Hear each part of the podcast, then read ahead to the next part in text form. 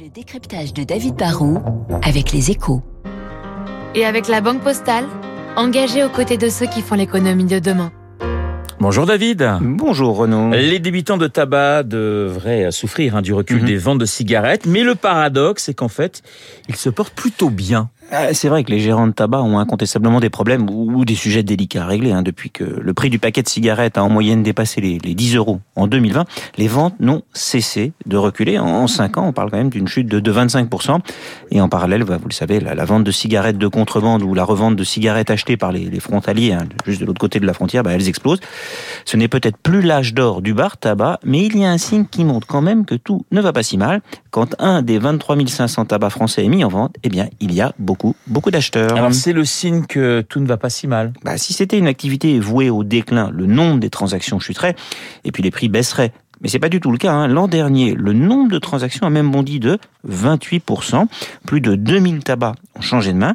Alors on n'a pas de prix moyen significatif parce que les valeurs vont de 200 000 euros pour un petit débitant dans une zone peu peuplée à plus de 5 millions pour un gros tabac sur la côte d'Azur.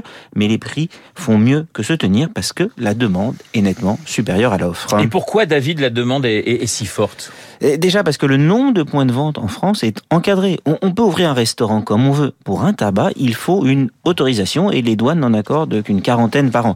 Ça veut dire que la concurrence reste limitée par un, par un numerus clausus. Du coup, on peut jouir d'une forme de rente sur une zone géographique.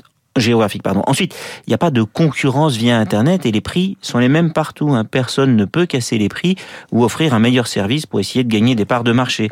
Enfin, on n'a pas besoin d'un diplôme ou de la moindre compétence hein, pour reprendre un tabac. Et enfin, un tabac vend de plus en plus de choses. Au-delà du traditionnel bar tabac qui vend des cigarettes et cafés, on peut vendre des jeux d'argent, de la presse et de plus en plus de services de, proximité. Dans certains villages, le tabac fait poste, point relais et puis aussi épicerie de secours. Et l'État a même mis en place un fonds de modernisation que la Confédération des tabacs veut voir renouveler. Au final, c'est un métier qui peut être pénible, pas toujours très varié, mais c'est finalement peu risqué. J'ose à peine dire que si vous investissiez dans un tabac, il y a peu de chances que votre parte en fumée, alors qu'un commerce sur deux en France fait faillite dans les 3 à 5 ans après son ouverture. Le décryptage de David Barou euh, sur l'antenne de Radio Classique à retrouver également d'ailleurs sur le site de euh, Radio Classique. Vous découvrirez euh, d'ailleurs à partir d'aujourd'hui le secret de dirigeant présenté et proposé par Céline Cajoulis, secret de dirigeant avec eh bien aujourd'hui Jean-Pierre Raffarin nous expliquera comment vous faites un gouvernement et vous arrivez à faire cohabiter un Nicolas Sarkozy avec un Dominique de Villepin par exemple, secret de dirigeant. Retrouvez donc le tout nouveau podcast de Radio Classique à retrouver sur notre site. Je vous rappelle, euh, mon invité à 8h15, Daniel Georget, qui publie euh, Dictionnaire, le dictionnaire amoureux de l'Ukraine.